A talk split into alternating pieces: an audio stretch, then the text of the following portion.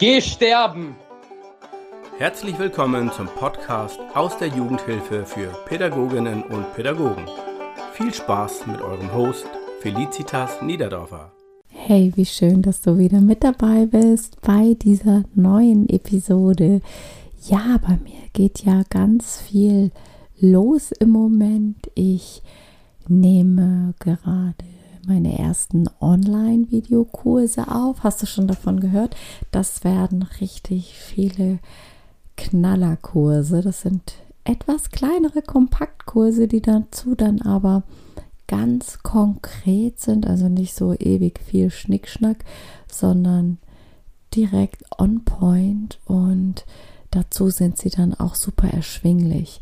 Also Videocontent-Zeit wird nicht bei über einer Stunde liegen, dafür aber erschwinglich und alles ziemlich konkret gefasst. Freu dich drauf, wenn du mehr dazu wissen möchtest. Folge mir auf jeden Fall bei Instagram und dann achte auf meine Stories, da halte ich dich dann ständig auf dem Laufenden. Und wenn du auch mal möchtest, dass ich zu dir in die Einrichtung komme, schreib mir einfach mal eine E-Mail an info at felicitasniederdorfer.com. Jo, jetzt starten wir aber mit der neuen Episode und ich habe eine Nachricht bekommen, die ungefähr so lautete: Hey Feli, mach doch mal eine Folge zu dem Unterschied zwischen einer intensivpädagogischen Wohngruppe und einer Regelwohngruppe. Ja, und ich finde das Thema super, denn ich habe beides kennengelernt. Ich habe direkt nach dem Studium in einer intensivpädagogischen Wohngruppe für Jungen gearbeitet und da bin ich gleich viele Jahre hängen geblieben.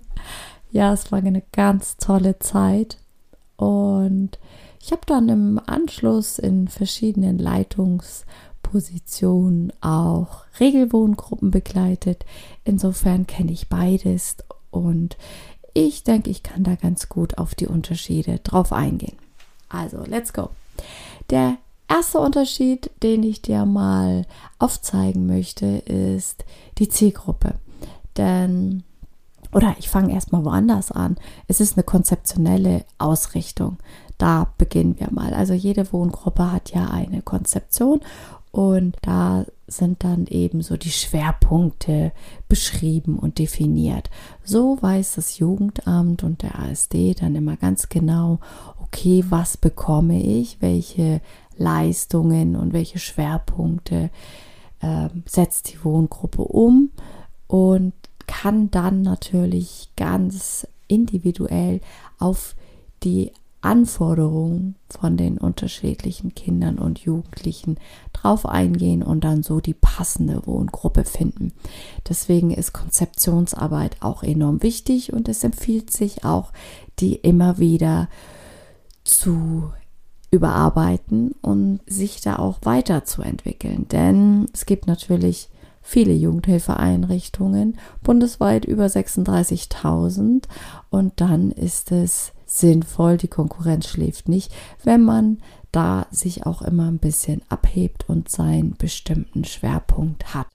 Dann gibt es im intensivpädagogischen Bereich Wohngruppen, die genauso heißen, intensivpädagogische Wohngruppe oder auch traumapädagogische Wohngruppe.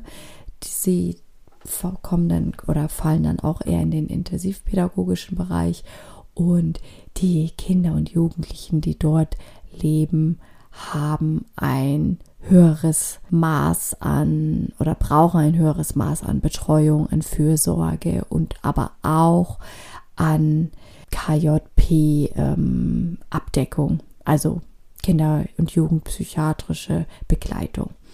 Jo, das ist einer der größten Unterschiede. Das ist die Zielgruppe. Also im intensivpädagogischen Bereich ist es meistens so definiert, dass die Kinder und Jugendlichen mindestens eine, eher noch zwei psychiatrische Diagnosen bereits haben.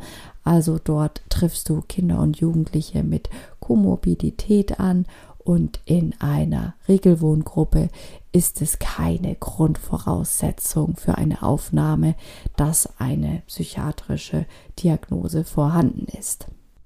Die Verweildauer der Kinder und Jugendlichen im intensivpädagogischen Bereich unterscheidet sich dann auch nochmal von der Verweildauer im Regelwohngruppenbereich. Ja, warum ist das so? Das kann ich dir ganz leicht erklären, denn die Intensivpädagogik ist eher angesehen als eine Art Zwischenstation. Hm, meist sind wir die Zwischenstation vor oder nach der geschlossenen KJP und dienen dann als Stabilisierungsphase. Das Ziel ist dann, dass die Kinder und Jugendlichen in weiterführende Maßnahmen oder in die Verselbstständigung gehen. Ausgelegt sind diese Hilfemaßnahmen im intensivpädagogischen Bereich dann eher so auf zwei bis drei Jahre. Das Jugendamt hat da auch ein großes Interesse dran, dass die Verweildauer nicht länger ist, denn der Tagessatz ist wesentlich höher in einem therapeutischen Setting, sage ich mal, oder in einem pädagogischen Setting, wo aber der äh, erhöhte Therapiebedarf vorhanden ist. Ja, in der Regelwohngruppe hast du dann aber auch Kinder und Jugendliche, die da wirklich viele, viele Jahre leben und verbringen. Und da ist die Begleitung nochmal eine ganz andere und man äh, sieht ja dann auch die Entwicklung äh, über viele Jahre und da entsteht ja dann auch nochmal eine andere Form von Beziehung. Ein weiterer Unterschied ist dann der Stellenschlüssel. Ja, es ähm, variiert der Stellenschlüssel von Bundesland zu Bundesland. Der wird vorgeschrieben von der Heimaufsicht bzw. dem Landesjugendamt. Und das ist ein bisschen unterschiedlich, je nachdem, in welchem Bundesland du wohnst. Die Träger entscheiden meist selber, dass sie auch ein bisschen über den Stellenschlüssel gehen. Aber du hast auch eine unterschiedliche Gruppengröße. Also in Regelwohngruppen gibt es meistens zehn Kinder und Jugendliche auf einem Haufen und im intensivpädagogischen Bereich hast du meist sieben Kinder und Jugendliche in der Gruppe. Jo, und der Stellenschlüssel, der ist in dem intensivpädagogischen Bereich höher. Also da gibt es mehr Personal, auch weniger Kinder. Und in der Regelwohngruppe hast du weniger Personal, dafür aber mehr Kinder, also bis zu zehn Stück. Ich kann dir jetzt mal verraten von der Wohngruppe, wo ich gearbeitet habe. Dort hatten wir sieben Jungs im Alter von 12 bis 21 Jahren und wir hatten einen Stellenschlüssel für die Wohngruppe von 5,1. Das braucht man aber auch. Also man braucht auch mehr Personal auf einer intensivpädagogischen Wohngruppe, denn die Herausforderungen und Anforderungen sind da noch mal besonderer. Allerdings muss ich auch sagen, hat sich das schon auch echt heftig entwickelt in den letzten Jahren. Also ich treffe auch auf Regelwohngruppen Kinder und Jugendliche, wo ich denke, mm, du könntest eigentlich auch gut im intensivpädagogischen Bereich leben. Und das macht es natürlich dann auch noch mal zusätzlich schwer, wenn du dann echt zehn Kinder hast und du hast da zwei, drei dazwischen, wo du denkst, so, oh, wie sollen wir es hinkriegen? Und dann ist der Stellenschlüssel geringer. Im schlimmsten Fall sind dann auch nicht alle Stellen besetzt.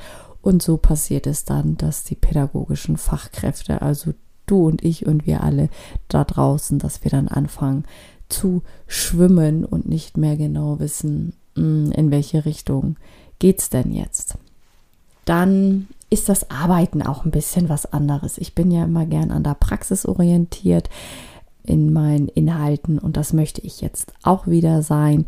Also das Arbeiten ist anders auf einer intensivpädagogischen Wohngruppe. Denken wir jetzt mal an die Freizeiten. Da musst du berücksichtigen, dass du am besten eine KJP, also Kinder- und Jugendpsychiatrie, in der Nähe hast und am allerbesten wäre es, wenn es die KJP ist, die dann auch mit eurem Träger direkt kooperiert.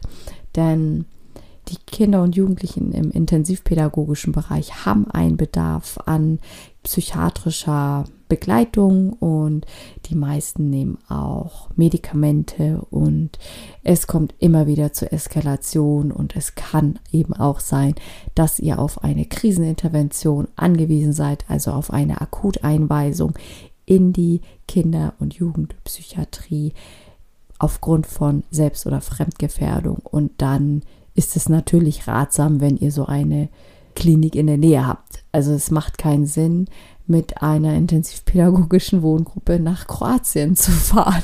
Also hast du eben vielleicht schon gemerkt, ich musste schon ein bisschen schmunzeln, als ich den Satz in meinem Kopf formuliert hatte, weil ich gerade schon sofort Bilder dazu im, im, im, im Kopf hatte.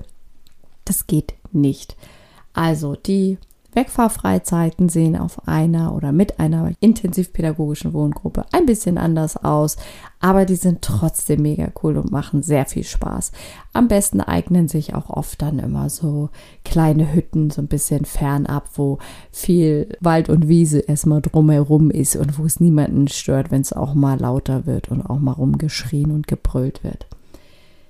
Zur KJP muss ich auch sagen, also das ist natürlich auch etwas, was dich im Arbeiten, im Alltag, ähm, im intensivpädagogischen Bereich total begleitet.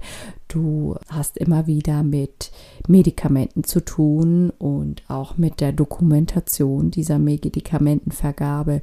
Dann müssen regelmäßig Blutbilder zur Kontrolle erstellt werden. Und es ist dann auch notwendig, dass eben regelmäßige Konsiliargespräche mit der KJP geführt werden. Und ja, immer wieder kommt es auch mal dazu, dass Diagnostiken erhoben werden müssen. Und die Vernetzung ist eben da Richtung KJP nochmal eine ganz enge und intensive im intensivpädagogischen Bereich. Das hat man in der Regelwohngruppe nicht immer. Und bei jedem Kind und Jugendlichen so wie dort. Ja, dann sieht der Alltag auch generell so ein bisschen anders aus. Also wenn du auf das Gelände einer intensivpädagogischen Wohngruppe fährst, dann ist es erstmal jetzt keine große Überraschung, wenn da auch die Polizei steht oder auch ein Krankentransport. Das ist in Zeiten, wo jetzt zum Beispiel mehrere Kinder gerade neu aufgenommen wurden oder gerade ja so um die Weihnachtszeit, Weihnachts-Winterzeit herum oder auch kurz vor und kurz nach den Sommerferien. Ich finde, das waren immer echt so Zeiten, die mit enorm vielen Krisen besetzt waren.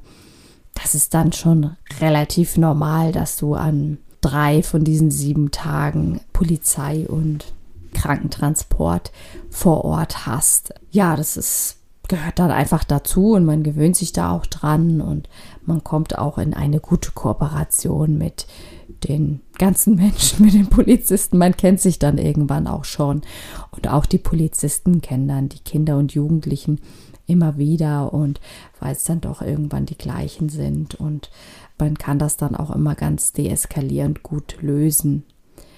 Aber damit muss man eben auch umgehen können. Du fährst dann manchmal zur Arbeit und da ist dann, wartet erstmal die Polizei. Nicht nur auf dem Parkplatz, sondern die sind dann vielleicht auch in der Wohngruppe schon drin. Und dann ist es auch so, dass manche intensivpädagogische Einrichtungen auch so etwas wie einen Time-out-Raum haben. Sowas hatten wir jetzt zum Beispiel bei uns auch. Das ist ein Raum, der komplett gefüttert ist mit Gummimatten, sodass sich da niemand verletzen kann. Und gerade wenn die Kinder und Jugendlichen in einer Krisensituation sind und völlig eskalieren, ist es manchmal richtig hilfreich gewesen, den Kids dann anzubieten, dort in diesen Time-out-Raum zu gehen, weil dann wussten sie, da können sie dann richtig auch ein bisschen die Sau rauslassen, also die Wut und den Frust und alles, ohne dass sie selbst gefährdend sind. Auch besonders sinnvoll dann bei Kindern und Jugendlichen, die zu Autoaggressionen neigen. Manchmal sind da auch manche mit dem Ball reingegangen und haben dann den Ball da gegen die Wand gebreddert und konnten sich da richtig das ganze Emotionale rauslassen in Form von Energie und es tat ihnen oft gut. Die Tür blieb dann immer ein Spalt offen und eine pädagogische Fachkraft stand immer mit dabei, also ist davor, also geblieben, die nicht direkt hinter der Tür stehen. Logischerweise, wenn das Kind dagegen tritt, dann hast du die Tür im Rücken. Das macht dann auch keinen Sinn, sondern eben seitlich daneben. Ja, das wurde gut angenommen. Und dann kann das natürlich aber auch mal sein, dass es so massiv fremdgefährdend wird, dass die Polizei vor Ort ist und die Polizei dann aber auch entscheidet, das Kind oder den Jugendlichen, oft sind es dann eher Jugendliche, weil sie dann schon so viel Kraft und Stärke haben und massiv fremdgefährdend werden, dass sie, dass die Polizei dann auch mal diesen Timeout-Raum nutzt und Jugendliche dort hinein buxiert. Das müssen die sich aber auch immer erst genehmigen lassen. Es ist ein Freiheitsentzug und das dürfen pädagogische Fachkräfte so nicht anwenden und das solltest du auch niemals tun. Das ähm, steht dann, das sind Mittel, die stehen der Polizei zur Verfügung, aber auch die Polizisten im Einsatz müssen sich da immer erst auch nochmal ein Go von ihrem Vorgesetzten holen. Also wie du hörst, es geht im intensivpädagogischen Bereich schon mächtig ab und es ist auch ein großer Unterschied im Alltag. Äh, auf der Regelwohngruppe ist es auch sehr turbulent und auch oft laut. Eben da macht es die Menge der Kinder und Jugendlichen aus. Aber da hast du dann eben auch immer noch mal ein bisschen weniger aggressives oder Aggressionspotenzial. So kann man das nennen. Ja, und wie dann aber so ein Alltag gestaltet ist, das ist eigentlich sehr ähnlich. Ich bin ein Fan von Struktur und das hast du bestimmt in der einen oder anderen Folge oder in dem einen oder anderen Beitrag bei mir schon mal mitbekommen. Ich bin ein Fan von Struktur und von ähm, Angeboten und ich mag es lieber, wenn die pädagogischen Fachkräfte die Kinder und Jugendlichen beschäftigen und nicht andersherum. Das ist auch weitaus entspannteres Arbeiten. Auch hierzu mache ich einen ähm, kleinen Videokurs übrigens. Das Räuber- und Gendarmspiel stoppen. Das Arbeiten im Alltag ist im praktischen Sinne gesehen doch sehr ähnlich. Also von den Gruppenangeboten, wenn du was anbietest, was machst, das ist, da kannst du die gleichen Sachen anbieten. Also ja, Spiele Nachmittage gehen natürlich immer und und und. Was du im intensivpädagogischen oder auch in einer traumapädagogischen Wohngruppe doch dann noch mal eher hast, ist auch, dass du enorm viel Biografiearbeit machst. Das ist einfach sehr sehr wichtig für die Kinder und Jugendlichen, weil die eben oft auch aufgrund ihrer krassen Biografien eben diese enorm herausfordernden Verhaltensweisen entwickelt haben. Und sie brauchen ein Narrativ für diese Geschehnisse. Das ist aber auch oft so, dass das dann therapeutisch abgedeckt wird. Ja, etwas, was auch noch ganz wichtig ist und ein großer Unterschied, dass du meistens im intensivpädagogischen Bereich oder auch traumapädagogischen Bereich dann auch therapeutische Angebote hast. Die machst du selber aber nicht, also beziehungsweise du setzt sie nicht um, denn wir sind keine Therapeuten, wir sind PädagogInnen. Ah, Therapeutinnen, sondern PädagogInnen. so. Und ja, aber jede Einrichtung, die eine Wohngruppe mit so einem Special-Konzept hat, die sollte auch therapeutische Angebote vorbehalten, so dass das Jugendamt diese Angebote dazu buchen kann in Form von Modulen und dann bekommt das Kind entweder Reittherapie, Musiktherapie, Kunst- und Gestalttherapie oder Gesprächstherapie, Autismus-Training, ADHS-Training. Also da gibt es ganz, ganz viel. Die Palette ist wirklich groß und toll. Und da wird das Kind dann eben therapeutisch nochmal zusätzlich unterstützt und die Entwicklung nochmal anders gefördert, damit das alles Hand in Hand passiert, brauchst du da natürlich auch eine gute Vernetzung und einen guten Austausch mit diesen Therapeuten. Deswegen empfiehlt es sich auch nochmal für die Träger, dass man das von intern anbietet. Da ist dann die, der Austausch und die Vernetzung viel, viel einfacher. Schon allein was Schweigepflicht angeht. Ein weiteres Modul, was im intensivpädagogischen Bereich nicht fehlen sollte, ist die Elternarbeit. Und die sollte dann eben auch von jemand anderem abgedeckt werden als von der Wohngruppe. Das ist also dann auch meistens läuft es über ein zusätzliches Modul. Da bucht dann das Jugendamt eine gewisse Anzahl Stunden und diese werden dann in die Elternarbeit investiert. Das machen dann meistens äh, so systemische Therapeuten, die dann mit den Eltern arbeiten und da in Entwicklungsprozesse gehen. Das ist ganz, ganz wichtig und vor allem, wenn das Richtungsziel die Rückführung ist, ist es noch mal wichtiger. Aber auch wenn es um Verselbstständigung geht und es schon große Jugendliche sind, finde ich, ist es wichtig, dass man da auch das Jugendamt hin und wieder überzeugt, in ein Elternarbeit-Modul zu investieren, damit sich bestimmte Haltungen vielleicht auch nochmal verändern und dass da Entwicklungsprozesse entstehen zwischen den Jugendlichen und ihren Eltern und dass sich das Verhältnis entspannt da, das, ich finde, das, da geht es doch dann immer und immer wieder drum. Also es ist etwas, was ich mir wünsche, wenn ich so die gesamte Familie am Tisch habe, ist das oft so spürbar, dass, dass die Familie einfach mal ein bisschen Entspannung braucht. Hast du also gern ein bisschen mehr Action und magst Herausforderungen und tauschst dich gerne aus, dann bist du im intensivpädagogischen oder auch auf einer traumapädagogischen Wohngruppe total gut aufgehoben. Da hast du eben echt so die Kracher und auch Hardcore-Biografien, so nenne ich sie jetzt einfach mal. In einer Regelwohngruppe kannst du, hast du viel, viel mehr Kinder um dich herum und kannst aber auch dafür Wegfahrfreizeiten nach Österreich, Kroatien oder wenn ihr aus, aus Süddeutschland kommt, ihr könnt auch mal nach Sylt reisen, nach Dänemark, Holland. Da ähm, kannst du dich dann noch mal anders ja entfalten. Jeder muss eigentlich für sich selbst herausfinden, was denn da so das Richtige ist und wo er wirksam sein möchte. Dafür kannst du das aber auch dann mal ganz gut in einem Praktikum testen oder auch im Anerkennungsjahr herausfinden. In manchen Bundesländern gibt es das ja noch, das Anerkennungsjahr. Mein Herz schlägt ganz doll für die Kracher-Kids. Das verrate ich dir jetzt mal hier an dieser Stelle. Und ich mag schon auch echt so die Systemspringer, die richtig Gas geben und kann auch richtig gut mit denen. Aber das ist auch nicht jeder Manns, jeder Frau's Sache und das ist vollkommen okay so. Ich könnte dafür vielleicht manche Situation auf einer Regelwohngruppe mit zehn Kindern am Tisch gleichzeitig nicht so gut meistern wie eine pädagogische Fachkraft, die das schon jahrelang macht. Insofern sind wir alle, wir pädagogischen Fachkräfte, ganz besondere Unikate. Und du gehörst dazu. Schön, dass die Folge bis zum Schluss interessant für dich war. Mehr Jugendhilfe-Content von Felicitas gibt es auf Insta unter felicitas.niederdorfer und im Newsletter Game Changer Post. Denn Jugendhilfe is better with letter.